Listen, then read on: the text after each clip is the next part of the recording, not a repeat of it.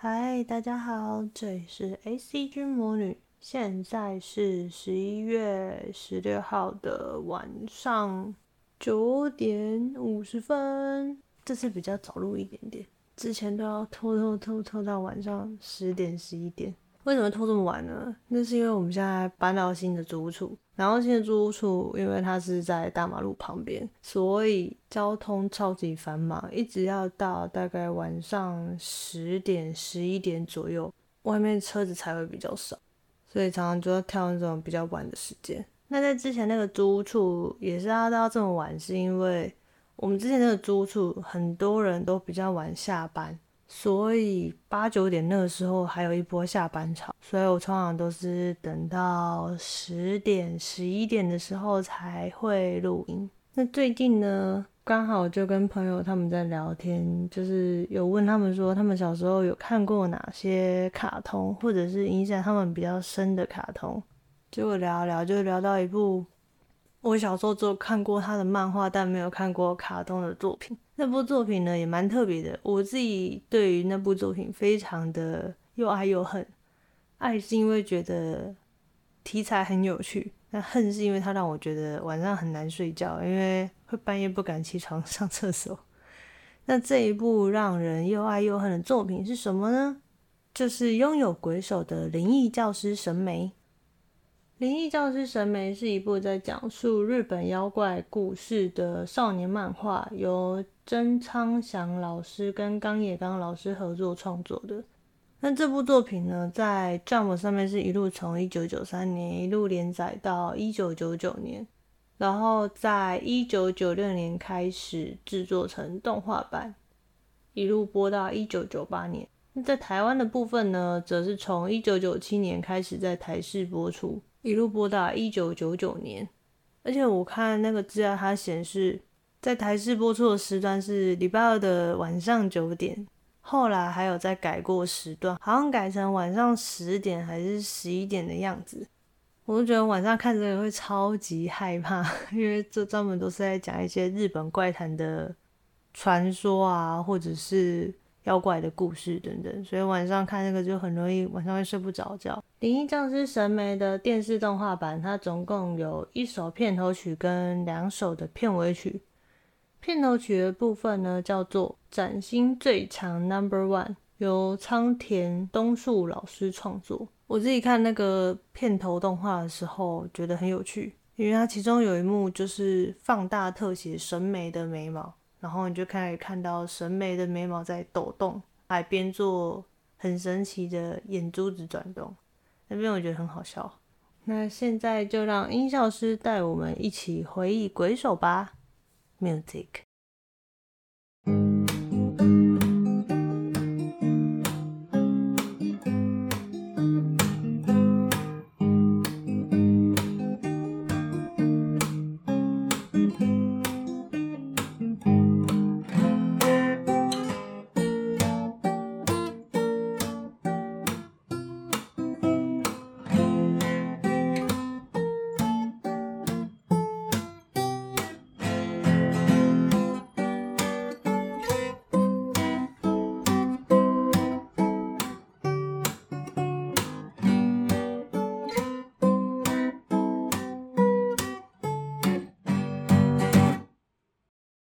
讲完片头曲之后，现在来聊聊《灵异教师神美》的片尾曲吧。片尾曲有两首，那第一首片尾曲叫做《看不见的力量》，由 Beats 演唱跟创作的。天哪，是 Beats 哎！我当初听这首歌的时候，真的没有听出来是他们的声音。说到 Beats，他们算是一个在日本非常非常红的一个摇滚团体。如果要说他们有多有名的话，他们可以算是殿堂级的摇滚乐团了。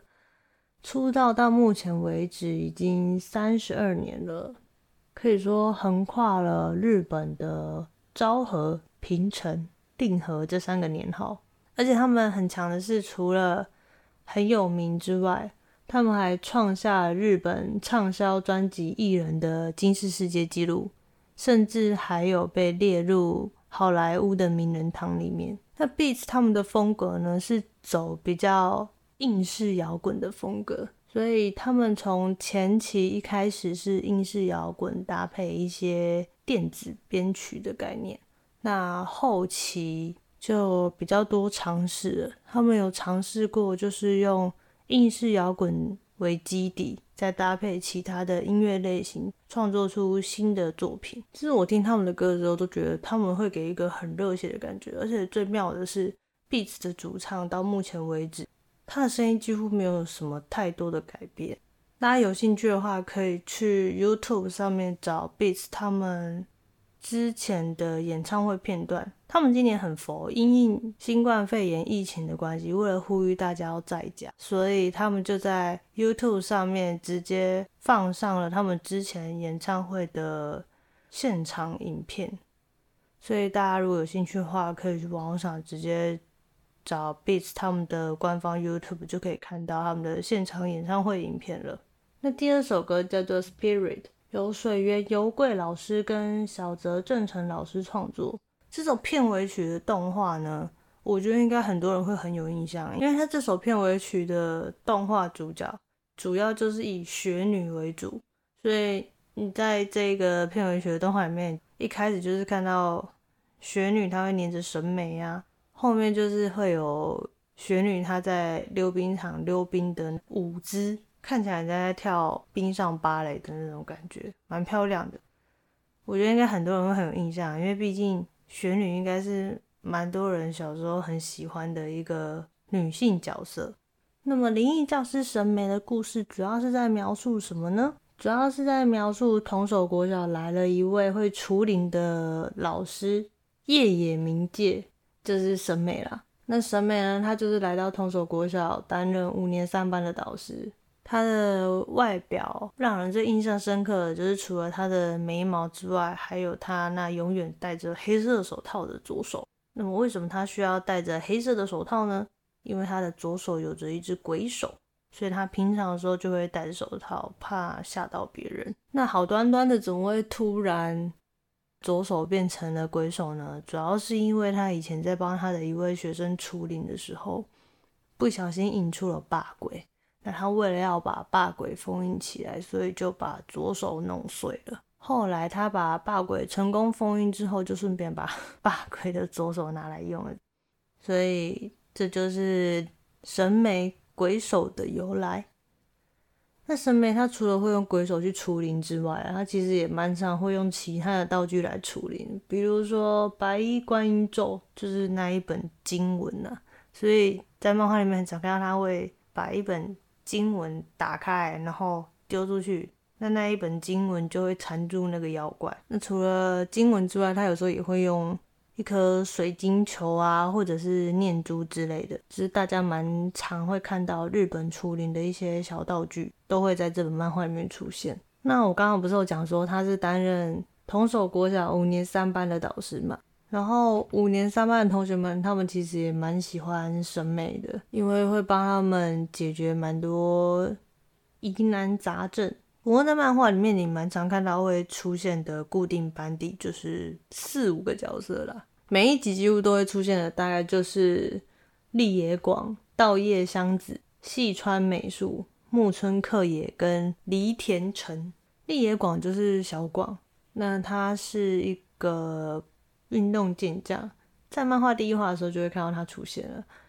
那他最一开始就是因为九十九足虫附身的关系，所以让他的脾气非常非常的暴躁，才会导致他一直转学。那直到他转来同手国小遇到神眉之后，让神眉帮他除灵，他才恢复正常。我记得有一集是在讲小广他妈妈投胎转世成一个幼稚园小妹妹的故事。然后，因为小广他妈妈投胎转世之后，其实他一直很惦记着小广，所以他投胎转世之后，有一次在路上看到小广，就立刻跑过去，然后跟他讲说：“小广，我是妈妈，你还记得我吗？”然后小广就看着那个幼稚园的妹妹，对他讲说：“那是他吗？”就是一脸问号。后来就是透过神眉的帮助，他才确认说：“哦，那是他妈？”可是毕竟他妈妈已经重新投胎转生了，这基本上来讲还是不太能去一直惦记着上辈子的事情，所以后来神美就是帮助他妈妈完成了一些心愿之后，让他妈妈抹去了上辈子的记忆。其实这篇我觉得蛮感动的，就是看到一个妈妈对于没有办法做到某些事的那种遗憾，然后当他在看到他的小孩的时候，就很努力的想要去弥补，所以我觉得非常非常的有感触。然后在这部漫画里面啊，小广他跟香子其实很暧昧，常常两个会打情骂俏，打来打去这样。可是他虽然很常跟香子吵架，但是当他在香子遇到一些困难或者是危险的时候，他都会立刻挺身而出，英雄救美。我觉得这个蛮不错的。那道爷香子呢？她的外形就是一个绑着橘色双马尾的女生，体能超级好，而且还有怪力。他常常就是比较粗鲁一点啊。神美那时候，他后来有发现说他会这么粗鲁，主要是因为他的守护灵是一个日本武士，所以导致香子他很多行为举止都会比较粗鲁一点点。我觉得他的怪力跟火影忍者里面的小樱应该是有的比的，有机会可以 让他们两个比较一下。那箱子在这部作品里面呢，他其实算是一个胆子比较大的人，因为他其实不怕看到那些灵魂或者是妖怪，然后看到当下有时候还会立刻很当机立断的决定要怎么做之类的，所以我觉得他蛮勇敢的。那除此之外呢，他也是神眉的头号大粉丝，主要是因为他小时候被神眉救过了，所以。他就非常相信神美。那细川美树呢，只是一个非常喜欢八卦又喜欢做灵异测验的人，常一天到晚都在尝试做哪些事情才可以召唤出某些灵魂啊，或者是玩些什么前仙碟仙之类的。然后也因为这样子，所以他常常会惹出一些事情，搞到后来神美就要出面来解决这些他惹出来的麻烦。而木村克也呢，就是外表瘦瘦高高，常常反戴着鸭舌帽的那一个男生。在漫画里面，他非常非常疼爱他妹妹，所以像有一集，他就是为了要帮他妹妹买游戏吧，还是什么东西，可是身上的钱不太够，他就临时抢了有一个庙里面的香油钱，然后后来就引发了一件。灵异事件还影响到其他人，那后来也是靠神眉解救才化解了这次的危机。我记得克里好像最后跟美术在一起吧，那是更后来类似外传还是剧场版他们出现的东西了。那最后一个固定班底栗田成呢，则是一位外表看似小孩，但实际上他已经五年级的弟弟。因为他在漫画里面那个形象真的超级像小朋友，大概看起来可能一二年级而已吧，就是有一点点顶着西瓜皮的发型，然后身形也比其他人矮小许多，个性上其实也蛮像小孩子的，就蛮纯真又喜欢小动物的。我自己蛮喜欢他有一篇是吊单杠遇到河童的那一集吧，就是他有一次在练吊单杠，结果。看到隔壁的单杠出现了一只河童，他就吓到，然后后来他就跑去找神媒帮忙。他每次吊单杠的时候，那只河童都会出现，然后他觉得有点不堪其扰，所以他就去找神媒来帮忙，看会不会把那个 河童赶走之类的。后来才发现，原来河童是要跟小陈他们讲说，单杠的下面有一颗很大颗的未爆弹。那如果他们在上面一直在吊单杠动来动去的话，会震动到那个土壤，让那个未爆弹爆炸。那后来小陈他有发现到河童他原本的动机之后，他就自己跑过去跟那个河童道谢之类的。所以我觉得他还是一个蛮善良可爱的角色。然后其实我小时候啊，我看神美不是看卡通，我是看漫画，而且。看神明漫画是在一个很妙的地方，就是我不是在家看，也不是去租书店租，是去我补习班那边拿来看的。我以前的补习班啊，是在我们家隔壁的隔壁的隔壁，有一个退休的国小老师在教学生。然后他不是像一般外面那种大型补习班哦，他就是是在自己家里，可能一个小小的教室，然后里面可能只有四到五个学生这样子。我记得我们那班大概就是差不多就是四到五个而已，而且年纪差距蛮大的，因为我们那个班里面。我那时候好像是三年级还四年级吧。同时，我们班上其他同学有一二年级的，也有五六年级的，所以不是都同一个年级。然后那时候那个老师是教英文的，他叫杨老师，人超级好。然后因为他知道我很喜欢看书，所以他就会跟我讲说，他们家里书柜里面的书都可以借我看，就是我要借的时候就先跟他讲就好。然后我记得那时候是在他们家的顶楼，当做补习班的小教室。那顶楼教室后面那一间呢，则是他的类似书柜，那边放很多他儿子的书，有一柜我记得全部都是漫画书吧。然后神眉就是里面的其中一部漫画。我那时候很常在教室那边，就是会先写一些测验啊，或者是把功课写完，写完之后我就跑去后面。书柜那边翻漫画来看，或者翻其他的书。那除了很多书可以看之外呢，他们家有很多棋类可以玩，什么西洋棋啊、象棋啊、跳棋等等。就我们班上，只要写完功课，有时候就会一起在那边下棋。然后通常下那一盘棋都会下超久，因为大家其实都不太会玩，所以。玩棋的时候就蛮打发时间的。那我以前在那边看审美的时候，我印象中最深刻的应该就是第六集的内容，还有座敷童子跟雪女。大家还记得以前国小的时候，班上啊，一定会有一些同学，他们就很喜欢在那边讲说学校有一些鬼故事，什么哪间厕所曾经闹过鬼啊，不然就是。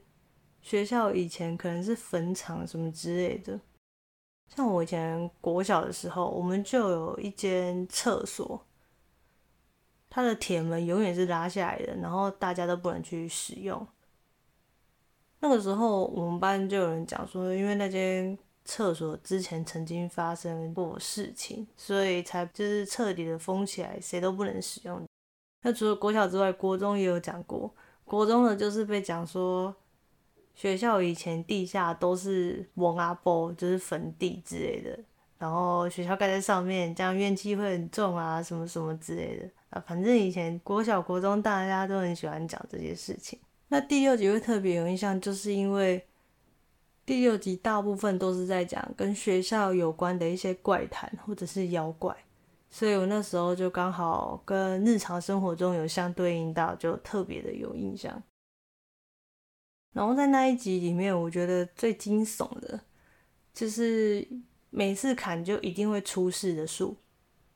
大家一定有听过，就是有些路段或者是有哪些树，如果政府单位他们因为要扩路或者是施工的时候去动那些树，或者是动那些石头啊等等的话，通常就会出事。这种传说在台湾也很常听到。那在《神眉》第六集里面那一个，就是在。同手小学里面，他们也有一棵树。那因为校长想要把那棵树砍掉，结果发现没砍必出事。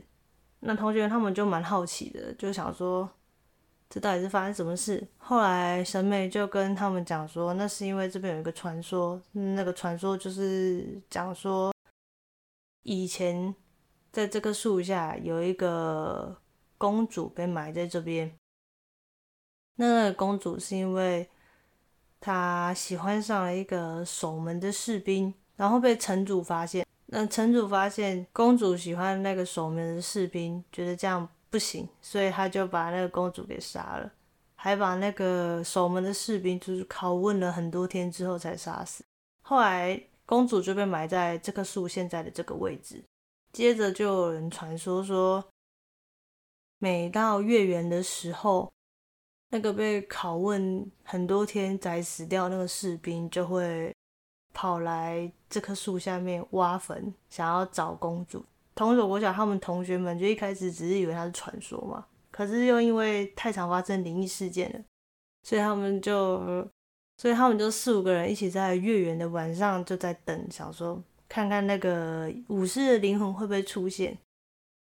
果不其然，月圆那天晚上，武士的灵魂就出现了。就武士的那个脸，真的是把我吓死。因为一开始他们看到那个武士的脸的超可怕，脸上钉了一堆钉子。我小时候看到的时候差点哭出来，我想说，哇，这好可怕啊，这什么东西啊？所以我觉得我那天晚上回家的时候，好像晚上半夜都不敢起来上厕所。然后长长大了之后才知道，人就是审美这个应该算是小朋友不宜看的，可能要等国中才比较适合看。小时候看那个真的是晚上会做噩梦的那种。那除了这种会做噩梦的之外呢，其实神眉他有一些蛮感动的故事啊，比如说像座福童子就是一个。座福童子他那时候蛮颠覆我以前对于座福童子的既定印象，因为小时候看到座福童子的时候我会怕。大家也知道，就是日本娃娃长那个样子，看起来就有点恐怖。然后在审美里面呢，他就把座福童子画的蛮可爱的，虽然他的。头发还是一样齐刘海，然后长头发，又穿着红色的和服，可是他的眼睛就不是那么的大颗又写实，他就是画的像眯眯眼那样。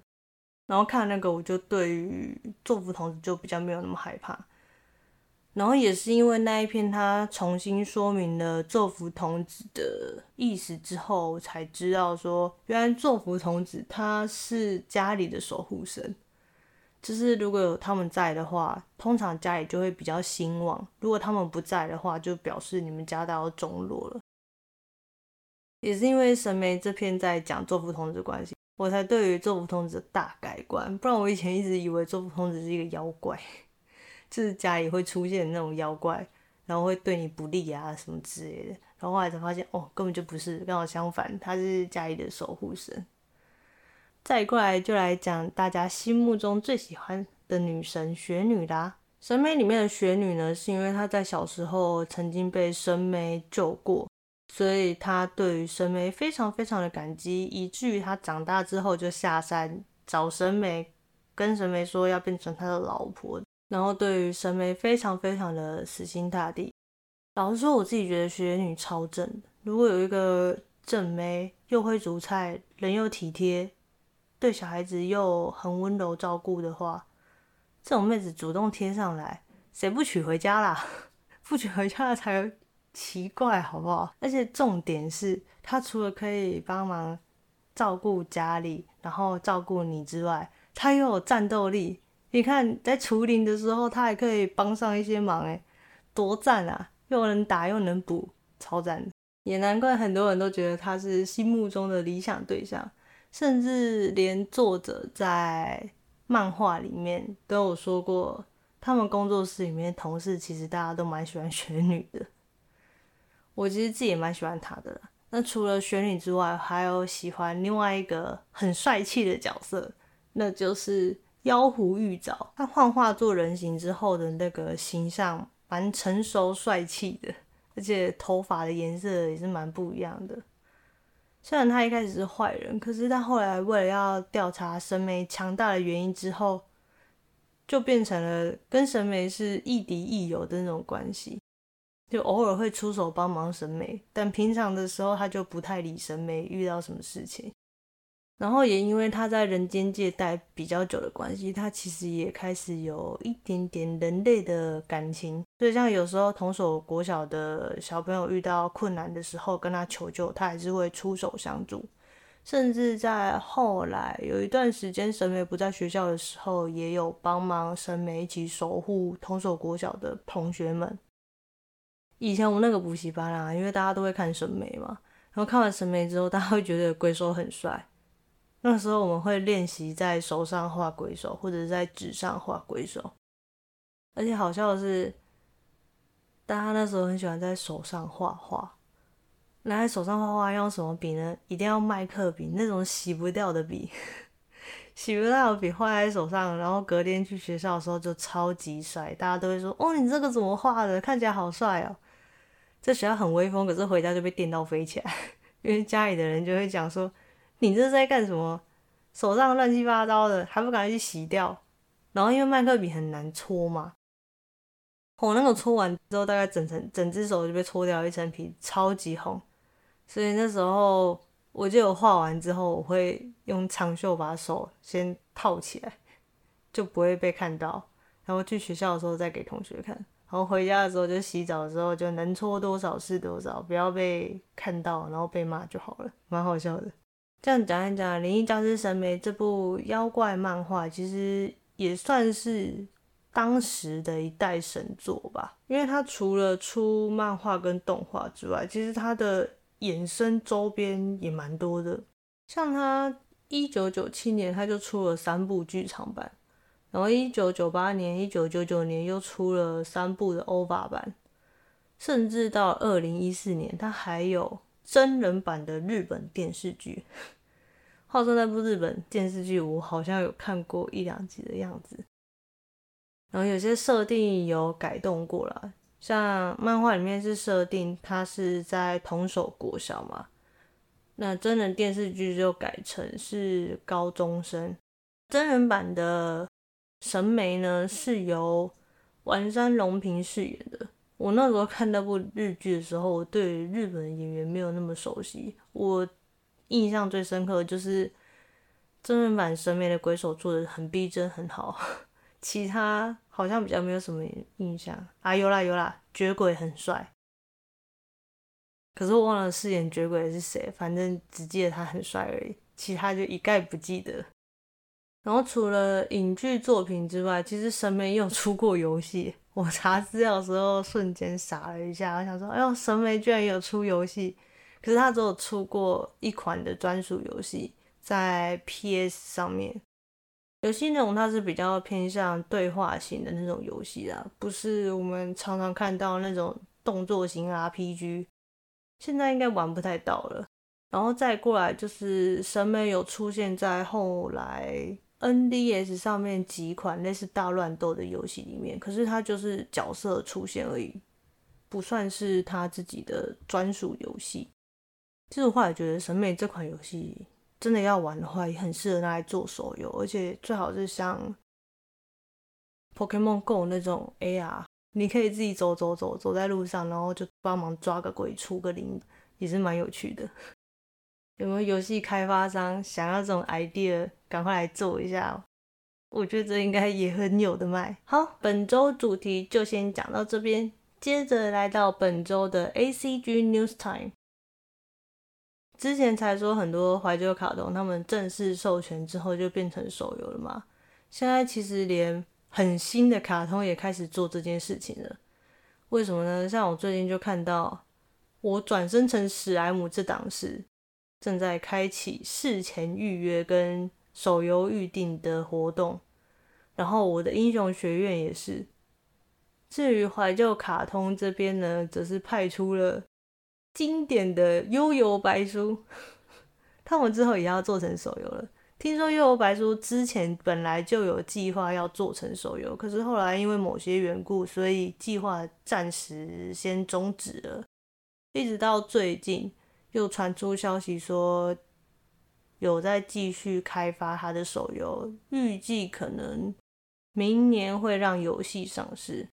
看来，不管你是新的卡通还是旧的卡通，大家都在尝试手游这块大饼啊。而至于家机跟 PC 平台呢，这礼拜应该最夯的就是《刺客教条：维京纪元》吧。音效师跟我其实最近都会看参哥的实况，然后参哥真的破超快，他好像不用睡觉一样，就起来，然后。就看到，哎、他已经破到这个地方了。然后一个礼拜过去就，哎，他已经破了差不多了，好快哦！